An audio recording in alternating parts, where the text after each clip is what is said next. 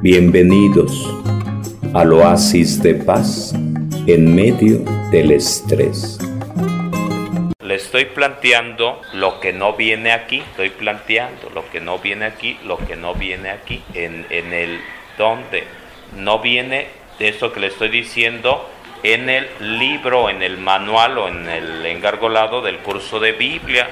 No viene aquí en la Biblia esto que este contexto histórico no viene aquí.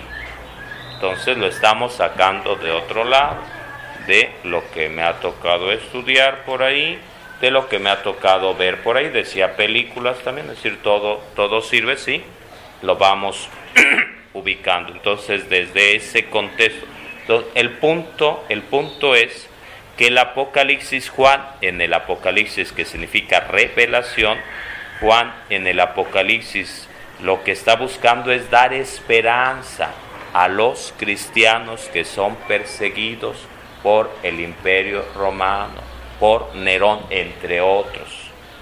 Entonces lo que está diciendo es aguas, mucho ojo, cuidado.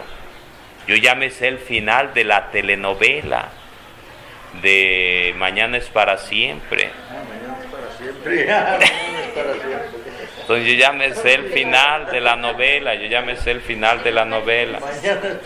Entonces el galán, el protagonista principal, se va a casar con la protagonista principal y van a superar todas las dificultades. El novio va a estar con la novia y la mala la van a meter a la cárcel o se va a volver loca o cosas por el estilo. Ese es el final. Entonces le dice nos va diciendo el Apocalipsis, nos va diciendo Juan, miren, no se desesperen, van a venir pruebas, tribulaciones, va a salir el demonio, va, va a haber muchas cosas negativas, pero, pero incluso los van a entregar a, la justicia, pero no renieguen, no adoren a los dioses, no adoren al fara, no adoren al rey, no adoren al emperador, no adoren a las altas autoridades, sino al único Dios verdadero. Y por ello aparecerá como figura central en el Apocalipsis el Cordero. Entonces ponen por ahí, aparece el Cordero que representa a Jesús y aparece ese Cordero degollado, sacrificado y aparece el libro. Entonces les recomiendo que hagan un dibujito por ahí donde aparece, una de ellas es esta, donde aparece el libro abierto. Aparecerá, nos dirá Juan, los sellos, los siete sellos. aparecerá mucho numerología, aparecerán los siete cuernos, los siete rayos y las siete iglesias y todo lo demás. Entonces, siete igual a plenitud, totalidad. Entonces, el libro, el libro, el libro, el libro. El cordero, el cordero degollado y la bandera, donde aparece la cruz y donde aparece una palabra, aparece aleluya, y le anotan el significado de aleluya. aleluya lo utiliza mucho el pueblo judío, todo el Antiguo Testamento está lleno de aleluya, sobre todo salmos. En el Nuevo Testamento aparece únicamente por acá en Apocalipsis, no, no se utiliza el Nuevo Testamento propiamente, sino hasta el final. Entonces, aleluya es, significa alabar a Yahvé. Yahvé. Entonces, aleluya, alaben todos a Yahvé. Y ahí ya vemos un les recomiendo que escriban por ahí Yahvé y, uh, bueno, aleluya y van separando a le. Y entonces ahí abajito o junto ponen, ponen, sería más o menos así, aleluya. Entonces pueden poner ahí donde hacer como en tres partes ale una, lu y ya. Entonces en ya le añaden b y ya tenemos ya b. Entonces, aleluya, ve. ¿Ok? Entonces, para que lo pongan, es muy importante esto y les explico.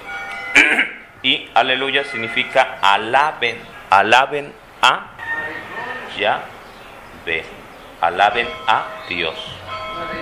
Y vamos a plantearlo a ya ve, alaben a ya ve. Entonces, una de, una de las de la una algo que tenían muy claro los judíos era no pronunciar Yahvé, es decir, sino saltarse por ahí, omitir por ahí, hacer un silencio reverente. Entonces, como algo muy de todos los días en el pueblo. Y la canción sería, pongan por ahí también, eh, aleluya, y pongan por ahí cercano Jehová, por ejemplo. Entonces, es forzar mucho, es decir, aquí ya con, lo, con algunos hermanos separados utilizan el nombre de Dios como Jehová. Pues Dios tiene miles de nombres, ok, Alá, ok, ok. Pero el punto sería, es más Yahvé. Si vemos Yahvé y vemos Jehová, es forzar muchísimo, es sacar mucho de la manga Jehová, nada más en el aleluya ya tenemos una respuesta para decir, ¿dónde te sacas de la manga a Jehová? O sea, ya con esto, aleluya, alaben a Yahvé. Dios tiene muchos nombres, le puedes llamar como quieras, le puedes llamar como quieras, por supuesto. Es decir, Dios es Dios, punto. Pero, entonces aquí en aleluya ya tenemos, ya, ya va incluida, ya va incluida, ya ve nada más le añades B. Entonces, nada más. Con esto ya. Entonces, a ver, vamos a platicar con algunos hermanos separados que, que continuamente utilizan Jehová. Pueden seguir utilizando, pero esforzar mucho esto que aparece una y otra vez en los salmos, una y otra vez en los salmos, el aleluya, una y otra vez en los salmos, aparece en los salmos una y otra vez, aleluya. Entonces será y es una exclamación de júbilo. El aleluya es una exclamación de júbilo. Por ejemplo, Salmo 111. Aleluya, doy gracias al Señor de todo corazón en la reunión de los buenos y en la asamblea. Salmo 102, aleluya, dichoso. Entonces, alaben a Yahvé. Todos alaben a Yahvé. Dichoso el que respeta al Señor. Entonces ya, ya de entrada... Eh, sí, sí, sí, sí, hay unos donde una y otra vez y aleluya y aleluya, aleluya. Eh, los salmos 103 al 118 se conocen como el Jalei, Jayel, porque en la versión hebrea empiezan con esa palabra, la cual pasó al griego y al latín como aleluya, que significa alabad a Yahvé. El Jalei se cantaba en el culto del templo de Jerusalén y en las sinagogas. Reúne himnos de alabanza a Dios por las maravillas del universo y cánticos de acción, de gracias por la liberación de Egipto, fundamento de la fe de Israel. Jesucristo, como buen judío, cantaba los salmos. En su última cena pascual, antes de su muerte, entonó con sus discípulos el, la que cerraba ritualmente la celebración de la Pascua judía, alabando al Señor por la liberación del pueblo. Los cristianos cantamos estos salmos para celebrar la alegría de nuestra fe. Salmos 113, 118. Salmos 113, Salmos 118 donde nos hablan del aleluya, aleluya, alaben a Yahvé. Entonces, importante ese dato, importante ese dato, donde nos habla de la alabanza a Dios, de la alabanza a Dios, de la alabanza a Dios. El, el em, brincando en la, la idea. Entonces aparece el cordero que es Jesús. Eh, Juan dice, ese es el Cordero, ah, Juan Bautista, ese es el Cordero de Dios que quita el pecado del mundo. Aparecerá la, el libro, lo, el libro de la vida, dice Jesús a los discípulos que llevan contentos después de evangelizar, ojalá sus nombres estén escritos en donde, en el libro de la vida. Entonces va por ahí. Sí, sí, sí, sí. Entonces esa es la canción, esa es la canción. Y aparece con el, los ojos que todo lo ve y con los rayos que es la plenitud, la, adoración a Dios, el poder de Dios. Y la bandera con la cruz y la palabra aleluya, que significa aleluya, alabe a Bueno, el punto clave uno de los puntos claves sería el Apocalipsis está escrito en clave. Anotan en su cuadernito, el Apocalipsis está escrito en clave. Y podríamos decir clave secreta. Entonces la idea sería el que no intersectaran el mensaje los romanos. Actualmente se utiliza una palabrita, encriptar, es decir, ponerle por ahí truquito, buscar la forma de que no entiendan, pero eso se ha utilizado durante mucho tiempo, el, buscar la forma, sobre todo en la guerra, el buscar la forma de que el mensaje esté en clave para que no lo entiendan, para que no lo entiendan, para que no lo entiendan. Entonces actualmente con esto de internet y, el celular y demás, pues se, tiene que utilizar esa clave o encriptar, que buscan la forma de que no lo, no lo conozcan rápidamente las personas. Pero eh, vayamos a, a ejemplos prácticos de esto de, de encriptar o esto de mensajes ocultos o esto de clave. Ah, ok. Eh, ¿Quiénes fueron a la villa? O bueno, ¿quiénes han ido a la villa? ¿No han ido a la villa? Bueno, ok. Eh, si uno va en autobús a la villa saliendo de Alpuyeca hasta allá, eh, ¿qué tenemos que agarrar para llegar? A ver, aquí sale uno de la casa y ¿qué tiene que agarrar? Imaginémonos que va uno en coche, en autobús. El autobús, ok. ¿Qué más? ¿Cómo le dicen al autobús? Le dicen láser, por ahí, láser. Bueno, van, van anotando esto, láser, Pullman, láser, Pullman, flecha roja también. Bueno, ¿qué más?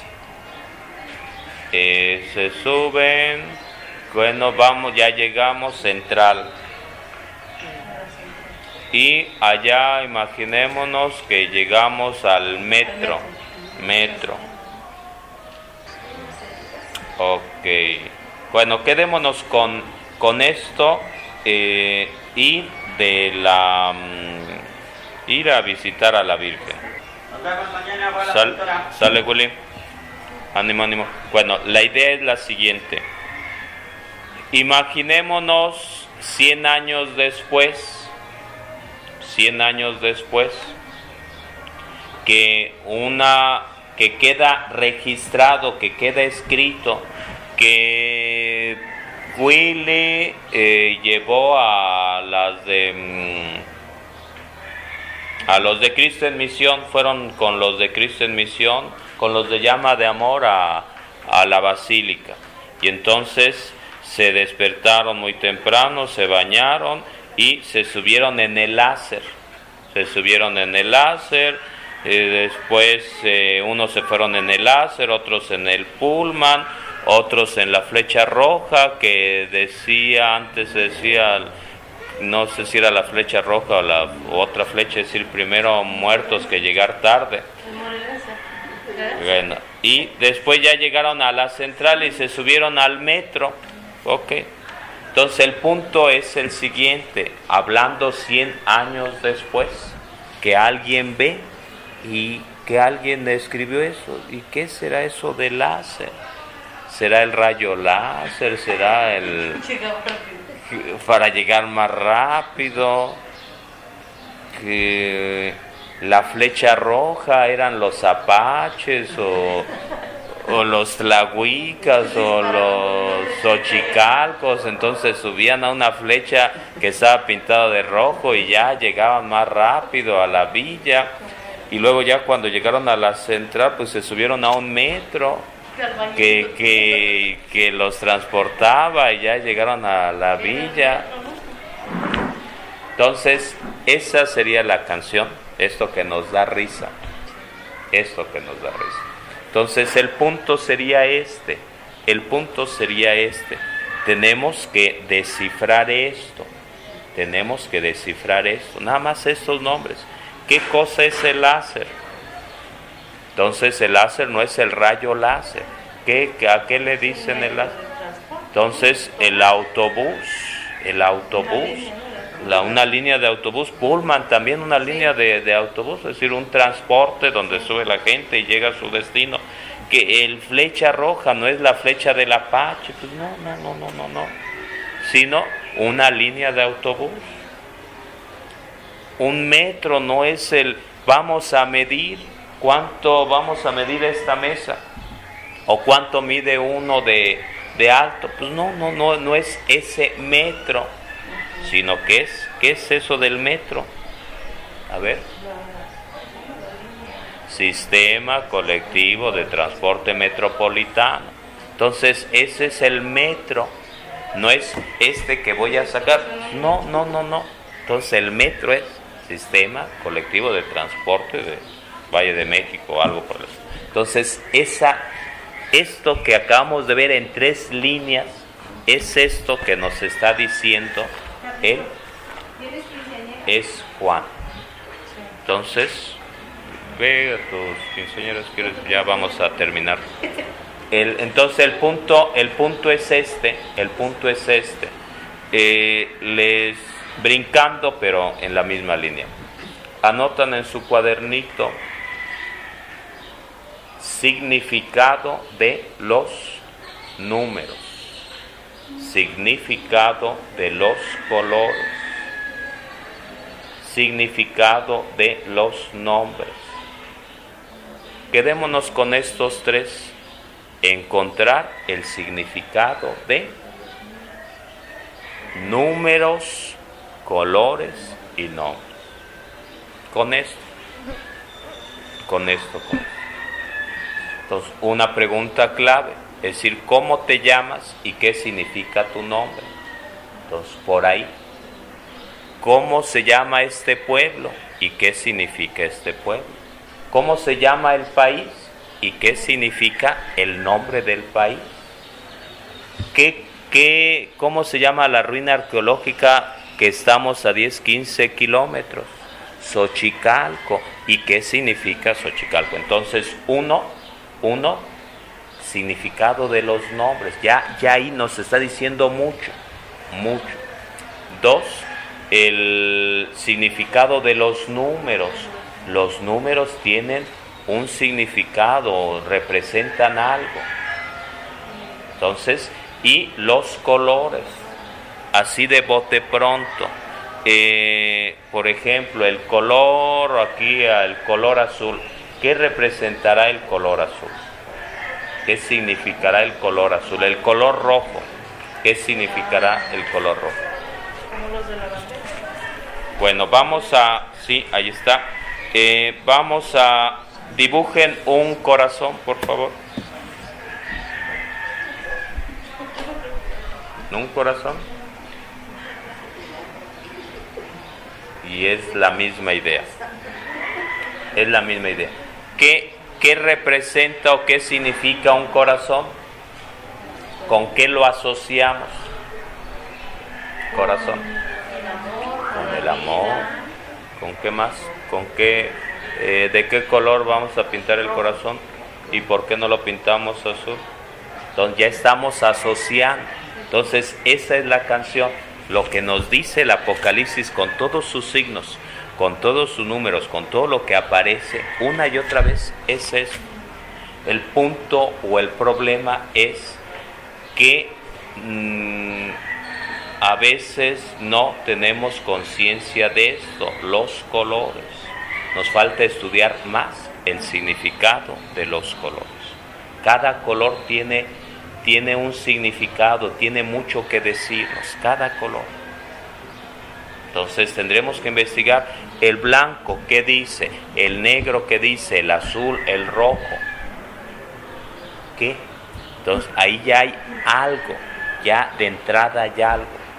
Eh, los números, también nos falta el pueblo judío, el pueblo hebreo, varios, eh, varios pueblos, el pueblo eh, azteca utilizaron los números, es clave los números, el saber los números. Por ahí hay, mucho por, por conocer, por descubrir, por profundizar. Entonces también tendremos que ir por ahí. Eh, concluyendo ya para que hagamos el fin. Entonces, el Apocalipsis significa libro de la revelación, pero también es el libro de la esperanza. ¿Por qué? Porque Juan Apóstol, que recibe esa revelación de parte de Dios, nos transmite, transmite al pueblo cristiano que es perseguido en ese primer siglo, en esos primeros siglos, es perseguido porque no adoran a los dioses o no adoran al emperador, dentro de ellos Nerón, y por ello les escribe diciendo, ánimo, sigan adelante, sufrirán persecuciones, saldrá el demonio por ahí, pero de todos modos Dios ha ganado. Ya sabemos cuál es el final de la historia. Entonces anotan por ahí una cosa muy importante, Dios es el dueño de la historia, Dios es el dueño de la historia. Y sería lo siguiente, al principio, una de las cosas que insistía al plantear Biblia, ¿qué es Biblia? Historia de qué? De la salvación. Entonces, esto que planteamos al principio, con mucha mayor razón, se plantea en Apocalipsis. Dios es el dueño de la historia. Dios es el dueño de la historia y sería Dios escribe derecho en renglones Ese sería el final. Entonces ya pone uno fin. Entonces, fin. Dios ganó, Dios venció. Y es lo que nos dice durante todo la Biblia. Toda la Biblia, historia de la salvación. Toda la Biblia nos está diciendo. Entonces, el final es Dios ganó, Jesús venció. Aun cuando como nos decía la lectura de Pablo de este domingo de hoy. Entonces, aún a pesar de ataques, de guerras, de influenza, de virus, de, de sida, de cáncer, de todo lo que sea, Dios venció, Dios ganó. Y es lo que nos dice con todos los signos, con todos los, con todos los elementos, con todos los elementos, con todos los elementos que se van presentando por aquí. Entonces, esa sería la canción, lo que nos va diciendo el Apocalipsis. Y también va diciendo segunda venida. La primera venida, Jesús, que viene a través de María, que funda la iglesia, y la segunda venida. Pero que nos dice, nadie sabe ni el día ni la hora. Sí vendrá el fin del mundo, pero no, no tengas miedo. Eso es lo que nos dice. Sí viene el fin del mundo, sí vendrán pues, muchas cosas, entendiéndolo, si entre los de las sectas muchas veces asustan a la gente diciendo, ¿ves? Ya está esto, ya está la influenza, ya están los virus, ya es el, el apocalipsis, ya es el fin del mundo, vente con nosotros porque si no, se está cumpliendo, ¿ves? Aquí lo dice, aquí lo dice, vendrá el fin del mundo, aquí lo dice. Entonces, entender, dice Jesús, nadie sabe ni el día ni la hora, y Jesús, Pablo, Pedro nos dirá, cuidado con los falsos profetas, con los que digan que se va a acabar el mundo, es decir, no les hagan caso. en el 2000 profetizaron que se iba a acabar el mundo y no se acabó. Entonces dice, sigue adelante tu vida. Entonces concluimos de esta manera el curso de Biblia, Antiguo y Nuevo Testamento. Este tema es el tema 35, el Apocalipsis. Entonces, a grandes rasgos, es lo que nos dice el Apocalipsis. Hago, planteo esto por, por lo que nos ha tocado vivir y, y demás. Y ya sería cuestión de, en principio, vamos a seguir después con el curso de San Pablo. Eh, puede ser que toquemos, aquí aparecen muchos materiales, pero sobre todo aparecen 9, 10 temas quizá sean esos los que tomemos o, o en torno a las cartas. Claro, claro.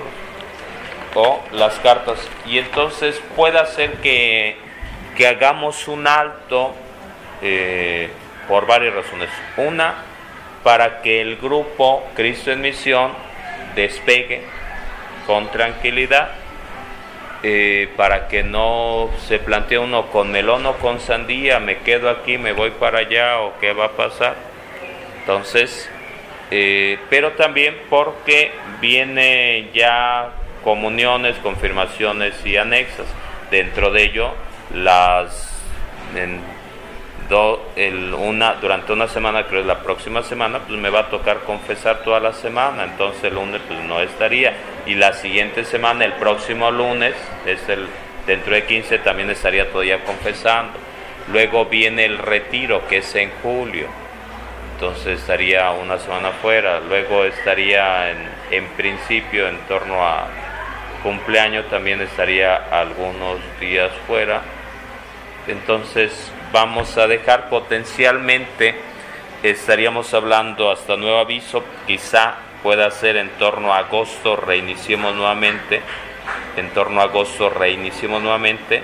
Esto nos da, eh, nos permite que aquí lo de Cristo en misión se desenvuelva, se desarrolle, agarre fuerza la plantita hacemos este alto por estas circunstancias y retomaremos, porque todavía nos faltan por ahí, hay varios cursos por dar. Bienvenidos al oasis de paz en medio del estrés.